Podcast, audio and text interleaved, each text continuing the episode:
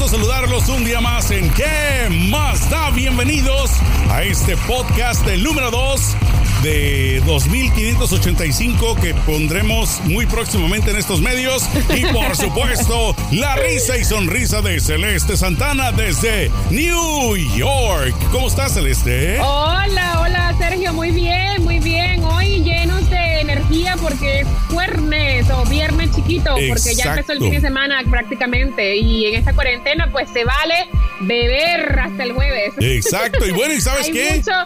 Y sobre todo, y, sobre todo porque el fin de semana es celebración múltiple por todos lados, porque ya sabes que en México el 10 de mayo es inamovible. El 10 de mayo es el 10 de mayo, el Día de las Madres. En Estados Unidos y en Venezuela me decías que el segundo domingo de mayo es también el Día de las Madres. Quiere decir de que este domingo será por partida doble internacional Mother's Day, o sea, es el Día de las Madres. Y bueno, desde ahora empezamos ya a celebrar. Se va a celebrar en Estados Unidos, en, México y en otros países de Latinoamérica. Exacto. qué casualidad. Y además se juntó. Cayó el, el, el, 5 de mayo que se celebra en Estados Unidos con mucha parranda y mucha fiesta. Exacto. El mismo día que el, que el martes, que aquí le llaman Taco Tuesday, martes de tacos. Y también es una forma para celebrar. Entonces cayó el mismo día Taco Tuesday, el 5 de mayo, y no pudimos tomar coronas porque el corona nos quiere matar. Gracias al corona. Oye, yo estoy en contra del Taco Tuesday porque como mexicano, yo taco Monday, taco Tuesday, taco Wednesday, taco toda la semana. No me gusta que me digan que solamente el martes. Es válido, el fin de semana es cuando más, cuando más le entro a los tacos. Pero bueno, iniciemos de una vez, Celeste, con toda, toda, toda, toda la información que les tenemos a nuestros amigos champiñones en el mundo de la farándula. Parándula, y fíjate que en celebración de este domingo, Día de, Día de las Madres, eh, pues el cantante Juanes y el cantante Fonseca, los, estos cantantes famosos colombianos, decidieron unir fuerzas y hacer un concierto online en las redes sociales para homenajear a todas las madrecitas que celebrarán su día en cuarentena. Y pues yo eso no me lo voy a perder porque personalmente soy fan de los dos pero estoy seguro que van a dar un concierto súper chévere, súper divertido para todas las madrecitas y la verdad que se lo merecen. Las madres necesitan celebrar, ser celebradas no solamente un día del año, sino todos los días del año porque de verdad que son superhéroes. En, en el caso de Juanes, yo sé que él es papá, yo sé que él tiene hijos y que obviamente los hijos tienen mamá. En el caso de Fonseca no estoy muy seguro si él tiene hijos, ¿tú sabes? Eh, si él ya... Sí, tiene, él tiene hijos y eh, también tiene su pareja. Entonces va a ser por eh, partida doble, obviamente, ¿no? Ellos, pues bueno, digo, son muy compadres, son muy camaradas, siempre se están uniendo en diferentes causas, pero hoy específicamente lo van a hacer por las madres y bueno, pues qué bueno por ellos que también son papás y que también van a darle esta felicidad a las mamás de sus chamacos de sus Exacto. El concierto será el domingo a las 5 de la tarde, así que me imagino que 5 de la tarde hora de Miami, porque ellos viven en Miami. Entonces, bueno, ahí estén pendientes en las redes sociales de los artistas porque va a estar súper cool este evento para celebrar las madrecitas y homenajearlas en su día. Bueno, otro celeste que también no canta mal las rancheras, que canta muy bien aparte de las rancheras, las baladas románticas, que canta todo tipo de género, es nada más y nada menos que más Marco Antonio Solís, que él también se une a la celebración de las madres, él también estará haciendo su propio evento donde pues estará llevando una serenata, nada más que él lo hará el 9 de mayo eh, dice que va a ser en diferentes horarios, puso en su red social. Aquí está en pantalla ustedes viendo la diferente información de los países. Pero bueno, puso los horarios de Argentina, de Bolivia, de Chile, Costa Rica. Nadie vuela más barato de todo el mundo prácticamente para que nadie se lo pierda. ¿Te acuerdas de ese comercial? Nadie vuela más barato. Bueno, él puso los horarios de Perú, Venezuela, Puerto Rico, México, porque quiere que todo mundo se entere de su conciertaxo y que nadie se lo pierda, repito, el 9 de mayo. Y pues en buena onda por el más que se va a aventar este evento. Eh, pues virtual, así como todos los artistas. O sea que va a ser un, un fin de semana de conciertos maravillosos para celebrar a todas las madres. A mí me parece súper bien cuando hacen estos conciertos, yo me divierto un montón, soy de la super fan de la música, entonces lo pongo en la televisión de la sala de mi casa, me sirvo unas margaritas, un vinito, cualquier cosita por allí, me agarro mis botanas y me, gozo esos conciertos. A mí me encantan ese tipo de conciertos. Y bueno, de hecho, últimamente me están gustando más que la idea de ir a un concierto en sí porque tengo miedo por el coronavirus. Bueno, sabes que esto se está abriendo, digamos, una nueva etapa, una nueva época en los conciertos virtuales. Yo estaría no muy convencido de que los artistas regresen a los escenarios, así es de que esto va a ser una realidad ya creo para los próximos años en que los artistas hagan muchos eventos así a través de las redes sociales. Inclusive hay artistas, Celeste, no sé si has visto que eh, están siendo patrocinados por marcas los eventos que están haciendo. Quiere decir de que no nada más lo hacen también por, digamos, por el bienestar o por el bien social, sino que lo hacen también por billete, porque algunas marcas se unen y les dicen, ¿saben qué? Hagan el concierto y nosotros se los patrocinamos, ¿no? Entonces, eh, pues regresando al tema del Día de las Madres, qué bueno que lo van a hacer en grande. Otra cosa que estoy en contra, Celeste, es que lo hagan solamente en 10 de mayo o el segundo domingo. A la mamá se le tiene que celebrar todo el año. Claro, lo que pasa es que yo me imagino que también la logística de organizar un concierto donde, eh, donde ah, exista una conexión de internet fuerte, que no se vaya a caer en medio del concierto, donde los músicos puedan también transmitir y conectarse con el, con el cantante. Toda esa logística en estos momentos debe ser bien complicada. Entonces, claro, la celebración debería ser todos los días, pero entiendo también por cuestión de logística por qué lo hacen una vez cada cierto tiempo. Aunque tienes razón, lo de las madres tienen que celebrarlas todos los días porque como te dije, son superhéroes, son verdaderos superhéroes. Y si no, o sea, me refiero a que nosotros, los, o sea, los mortales normales celebramos a la mamá todos los días, ¿no? Los artistas sí es más difícil la logística y prepararse y hacer la conexión, obviamente, ¿no? Pero yo me refiero de que no dejen de celebrar a la madre champiñones todos los días, no se esperen hasta el 10 de mayo. No, claro. madres mientras la Llévensela a comer más seguido, mm, llévenle flores de vez en cuando de vez en cuando háganlas enojar también para que no se les olvide que tienen hijos. que tienen unos hijos de la eh, jijurria. Hablando de hijos de la jijurria, como dices tú, vamos a pasar a un tema más de deportes porque resulta que el superestrella del básquetbol, Michael Jordan, está pues con las patas metidas en lodo. Hay escándalo por allí. Resulta que ESPN, eh, e esta cadena famosa de deportes, acaba de, sacar un documentario sobre un documental, perdón, porque el otro día me corrigieron eso, un documental. Es igual, es igual, documental, documental. Tú no te apures por pequeñeces. No me apuro, pero ellos sacaron este documental sobre la vida de Michael Jordan y sobre su travesía en lo que fue su carrera en el equipo de Chicago Bulls, los Toros de Chicago.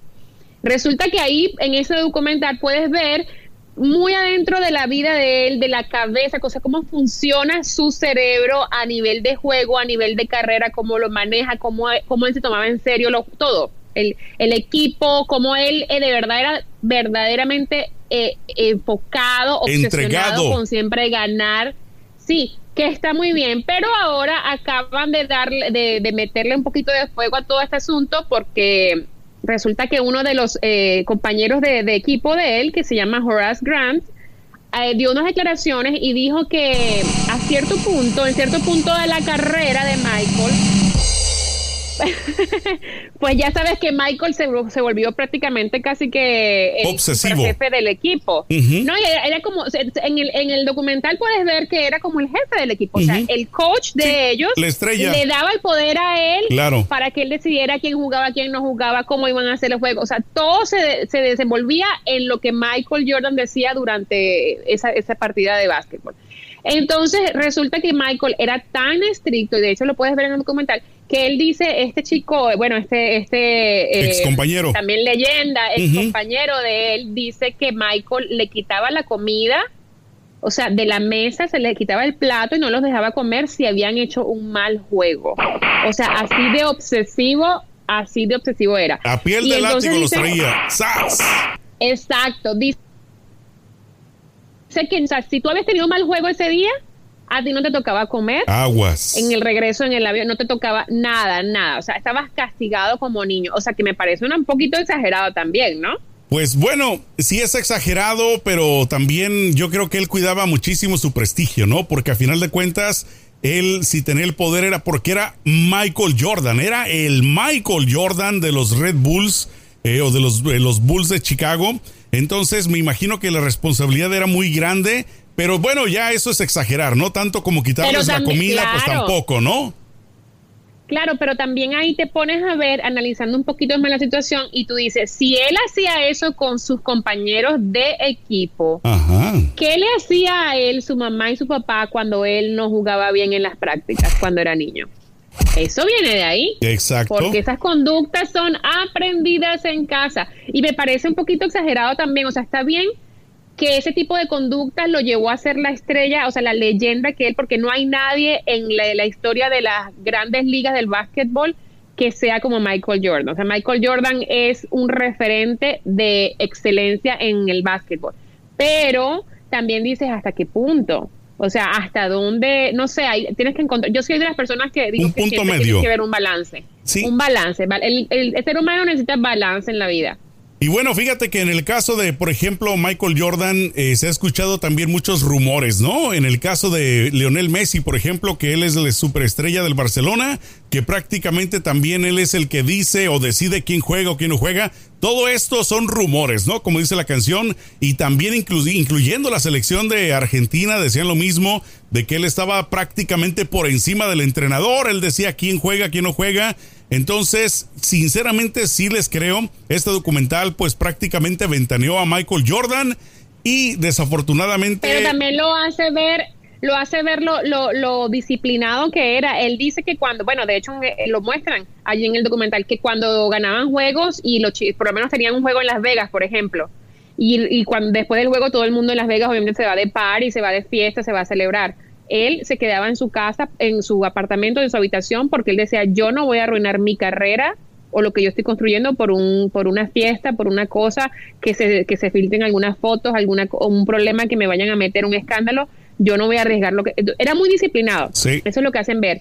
Y por eso se obviamente se convirtió en la estrella que es y además es billonario porque él tiene una fortuna grandísima, dinero, hizo mucho dinero, fue muy inteligente, la verdad. Sí, pues sí, bueno, y ya que andamos por el rumbo de los afroamericanos, pues obviamente Marco Jordan siendo uno de ellos, una figura prominente, existe otra figura que no es afroamericana, pero que está alzando la voz por los afroamericanos. Hablamos, hablo de, de Generous, Ellen DeGeneres, la cual salió en redes sociales a defender con capa y espada celeste a este joven que fue abatido por un par de supremacistas blancos de nombre Ahmud Arberi, que pues prácticamente ocurrió que él salió a hacer su ejercicio allá por eh, Georgia.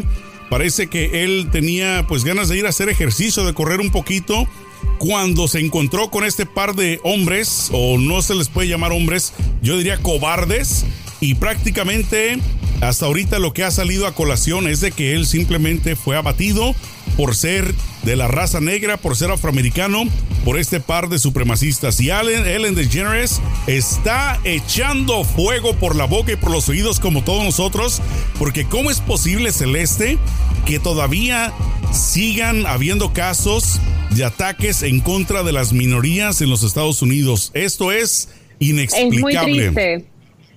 Eso fue prácticamente un linchamiento, como dijiste, para hacer ejercicio como está permitido en estos momentos durante la cuarentena y estas, estas tres personas, porque son tres personas que están involucradas en este asesinato, lo persiguieron y le dispararon a sangre fría, que la verdad me parece que fue, es un linchamiento en el año 2020. Yo todavía la gente todavía piense que porque tienes un poquito más de eh, melanina en la piel, entonces eres superior o inferior. O sea, me parece increíble. Lo cual demuestra eh, lo opuesto, ¿no? Demuestra totalmente lo opuesto de que esta gente está descerebrada, que esta gente no merece honestamente que se les trate como personas porque ni siquiera los animales son así de crueles. Los, los animales cuando tienen que matar a su presa es por necesidades, por comida, no lo hacen por gusto. Los únicos crueles, los únicos malvados que existimos, la plaga de la tierra somos los humanos, porque uno sí mata por gozo, por gusto. El caso de este par, eh, bueno, de los tres que dices, es prácticamente pues por el simple hecho de que no estaba bien que él anduviera en la calle, así de simple. No nos gusta que tú andes en la calle porque la calle es nuestra. Era que él estaba, exacto, se creían dueños del, del, vecindario y como vieron a este chico que a lo mejor no vivía en ese vecindario, pero estaba corriendo allí, eh, pues les pareció que no, que no debía, punto, y se tomaron las leyes en sus manos y ese es el problema de hoy en día aquí en los Estados Unidos, que primero que hay mucha libertad en el, o sea, no, ahorita me van a caer la gatigazo por haber dicho esto, pero yo siento que hay mucha libertad en el aspecto de que cualquiera puede ir a comprar una pistola de asalto, un rifle de asalto que no, yo creo que si tú tienes una casa y quieres defender tu casa, creo que puedes tener el derecho de comprar un arma, pero no un arma, un arma así de asalto que mata a la gente. No necesitas un rifle. No necesitas un rifle de 20 tiros en el cargador, ¿no? ¿Para qué tanto? Eso, esos eh, rifles se inventaron para la guerra que tampoco debieran de usarse porque tampoco deberían de existir guerras. Pero bueno, esto lo tiene la gente en, el alcance de su mano.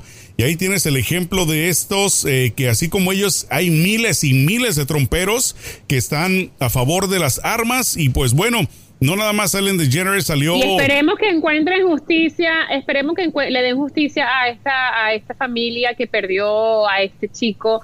Y la verdad, que esto no se siga repitiendo porque que yo te digo, esta cuarentena que han sucedido miles y miles de ataques en contra de minorías y es terrible.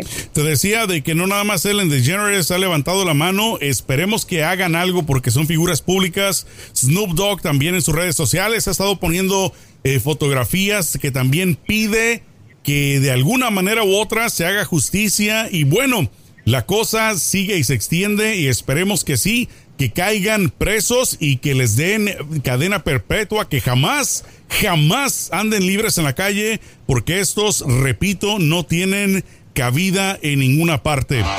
Y Celeste, otra que parece que no tiene cabida ni aquí ni allá, porque habla una, habla la otra, una dice esto, otra dice lo otro. ¿De quién estoy hablando, Celeste? De Frida Sofía pues fíjate que ese escándalo sigue y se extiende, Sergio, que yo a veces, yo cada vez que me levanto y reviso las redes sociales le digo, no. A ver qué hizo, a ver qué hizo Frida hoy o a ver qué hizo Alejandra hoy. Pues ella se me se inspiró eh, y publicó una cantidad de historias en su Instagram declarando y despotricando en, contra de su madre, diciendo que prácticamente diciendo que la madre, o sea, que Alejandra Guzmán era su madre porque le había dado vida, pero no era su mamá que Alejandra Guzmán eh, estaba mintiendo, que ella tiene pruebas y prácticamente dio a entender que va a escribir sus memorias para que la gente para que para que la gente se entere de quién es la, la, verdadera Alejandra Guzmán. Además, arremete en contra de los fans que defienden a la Guzmán porque dicen que ellos y naturalmente que ellos defienden a una imagen, o sea, a un artista, pero que ellos no saben lo que es. No están defendiendo a una persona. Defienden al artista solamente, pero no a la persona. ¿Por qué no escuchamos un poquito unas de las pocas palabras que dijo esta chica? Vamos a ver qué dijo, por favor. Pero si me odian, lo aprecio, pero que me odien a mí, no a lo que dice Frida Sofía fue no sé qué. No, no, I'll tell you my truth. I will. Yo sí miento. Yo sí miento como todos ustedes. Pero cuando no lo hago y abro la boca o el hocico, como me han dicho varios es porque tengo algo que decir y no es algo que me imagine. Y bueno, aquí todos los que dicen la verdad son los locos. Qué conveniente, ¿no? Los locos. Show me the fucking money. Y mi madrastra, que suena horrible, Beatriz, eh, y mi papá, todo el mundo así de, ¿y tu padre dónde estaba? Déjenme contar mi historia. Y ya después ustedes, o sea, después abran la boca. No importa que me literal, o sea, pero escuchen la fucking historia y después decidan. Y no solo es escuchar, ¿no? Porque es todo lo que hemos tenido, ¿no? Como de footage de material. Eh, déjenme mostrar pruebas y yo lo voy a hacer perfectamente para que no se me vaya ni una cosita. Eso me sonó amenaza de bruja malvada. No se le va a ir ninguna cosita. Oye, y hablando de brujas malvadas, muy típicamente las madrastras, ¿no? Tienen ese, esa fama de ser malvadas con los hijos de, la, de las otras, ¿no? Pero en este caso es al revés. La tal bruja malvada que debiera de ser es su ángel de la guarda, la que la ha apoyado, la que le ha dado y le ha mostrado el buen camino.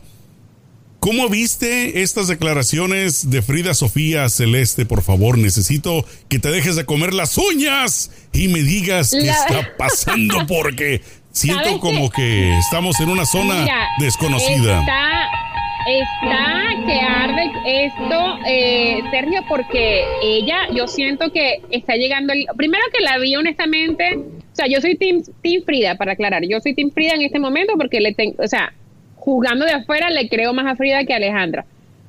Claro, yo nunca estuve ahí, no vivo con ellas, no sé realmente lo que pasó, pero jugando de afuera, vuelvo y repito, le creo más a Frida que a Alejandra. Pero yo vi a Frida como un poquito como, como un poquito como ida, ¿no? No la veías como hablaba como raro. Siento, como, dicen en inglés, como, en inglés, como que está lucinet. Como que está yéndose a un punto de no regreso, como que, como que está a punto de explotar, pero de una forma muy mala, muy negativa, porque ya la está carcomiendo este tema eh, de la mamá. Y sabes lo que sucede, Sergio, lo que yo tengo, lo que temo es que esto, porque ella eh, sufre de depresión y toma antidepresivos, o sea, ella está medicada por un doctor y todo esto. Yo temo que todo este problema la vaya a llevar a ella a tomar decisiones que a lo mejor sean fatales. Y mm, espero que no, y espero que Alejandra reaccione malo suceda. Pero yo lo que digo es que si Frida está diciendo todas estas cosas, yo creo que algo de razón debe tener y Alejandra debe llamarla. Y si no la llama, pues debe agarrar un avión e ir.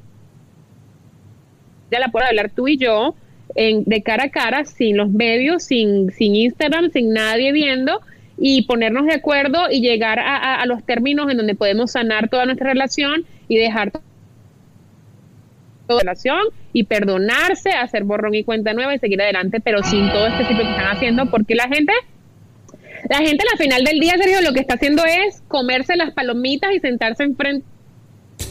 Fíjate que yo, yo sabes, sabes cómo veo yo a las personas, eh, sobre todo a los que les echan como más leña al fuego. No sé si tú has visto o has presenciado en persona una pelea de gallos. Ya sabes, la gente que agarra los gallos, que cada quien lo agarra y le, le hace lo que le tenga que hacer, o sea, que amarra navajas, se les dice, ¿no? son los que prácticamente los cucan para que ellos se peleen a muerte. Bueno, yo siento todo esto así, como que es una pelea de gallos. Nosotros somos los espectadores, el público que está alrededor del ruedo y hay quien está amarrando navaja, hay quien está haciendo que estas dos se tengan más y más coraje y odio cada día. Yo estoy 100%, 99% seguro de que no es de gratis que ella le esté respondiendo de esa manera a su mamá y que su mamá le esté respondiendo de la otra. Debe de haber alguien en medio que las está echando al ruedo por deporte, porque ¿qué va a ganar esa persona? Absolutamente nada. Sabes que, exacto, pero sabes que eh, Frida Sofía, de hecho, hace unas semanas declaró en, en todo, bueno, en lo que viene de este circo mediático, ella hizo unas declaraciones en donde culpaba de todo esto a las dos personas que manejan la oficina de Alejandra Guzmán. Ahí están las o que la manejan a ella.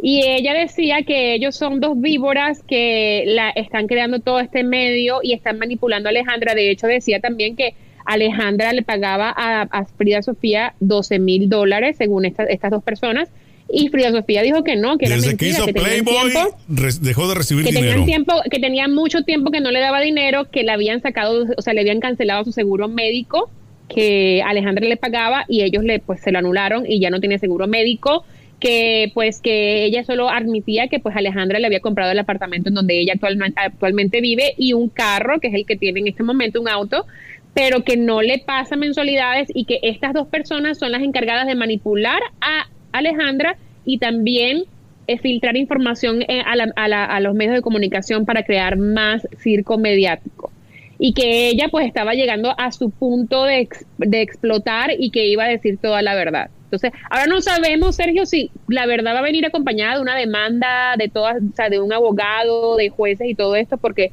yo creo que a este punto, si estas dos personas, si ella tiene evidencia de que estas dos personas están manipulando a su madre de esta forma y está creando todo este tipo de problemas, estos dos, estos dos eh, espécimen, digámoslo así, yo creo que es válido que se busque un buen abogado y que pues estas personas asuman las consecuencias de sus actos. Aquí aplicaría ese dicho, es blanco y la gallina lo pone ya tenemos a unos sospechosos que en este caso son pues los allegados de Alejandra y como ella misma lo dijo, son los que le proporcionan también la droga.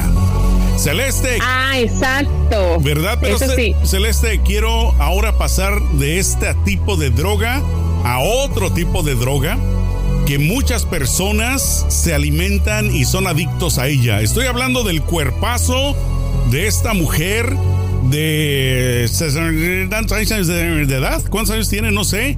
Pero óyeme, está causando una sensación. años. En, júramelo. en serio. déjame repetirlo. 6-0. 6-0. en serio.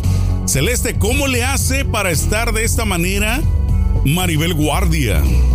¿Qué hace? Mira, yo duerme en un no, oye, no dormirá en un tipo no, un refrigerador, no en donde metían a los, a los, eh, ¿cómo se llaman? A los que eran los meros meros de Egipto, a los... Eh, a las momias. Sí, a las momias, pero los reyes. Eh, a, los, faraones. Los faraones. ¿No tendrá ella un cajón de faraón? Algo así que la mantiene de esa forma. Sergio, pero ese, ese abdomen se ve cirugiado, te lo puedo decir. ¿En serio? Sí, señor. Ese abdomen es natural. una operación hay una, bueno, natural porque es de ella y ella es una persona viva. Sí, pero me refiero a natural que ella solita con el trabajo duro. De ejercicio, no, eso se ve cirugiado. No. Se le ve, eso eh, sí, sí, sí, se le ve, pero, pero enseguida. Pero te digo una cosa, cirugiado o no cirugiado, esa señora es hermosa, tiene un físico espectacular y se cuida mucho. Claro, llegar a los 60 años no es fácil, de esta, o sea, llegar con este, con este físico con los 60 hay que tener una ayuda, no puedo no, sé, no creo que sea natural. Al menos que te dediques al físico-culturismo, puede que se puedes llegar a este, a este nivel, a esta edad. Pero de resto no creo que sea fácil. Y creo que necesitas ayudar.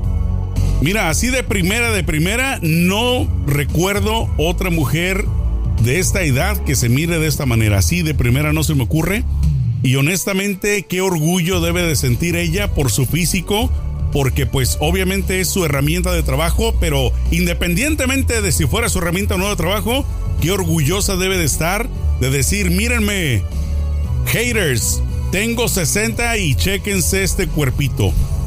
Es impresionante. No tiene cuerpazo. Pero la Maribel, la Maribel siempre ha tenido cuerpazo. Eso siempre la ha caracterizado a ella. Siempre ha tenido cuerpazo, siempre ha sido súper guapa y pues tener 60 años. Yo quiero llegar así cuando sea vieja. Que me pase el número del doctor. Celeste, tú vas a llegar así hasta mejor. Tú no te preocupes. Espero, espero, porque yo ahí veo ese, ese, abdomen y digo, ay Dios mío, no quiero comer mi chicle. Nada más con que se acabe la cuarentena, porque si no, la cuarentena sí a muchos nos va a echar a perder, ¿no? Si no voy a llegar es rodando. Exacto. Bueno, lo importante es llegar. Celeste Santana. Qué gusto que compartimos un día más estas historias que son tristes, que son alegres y que son hermosas el día de hoy. ¿En qué más da? Pues muchas gracias a todo mundo por haber escuchado este podcast.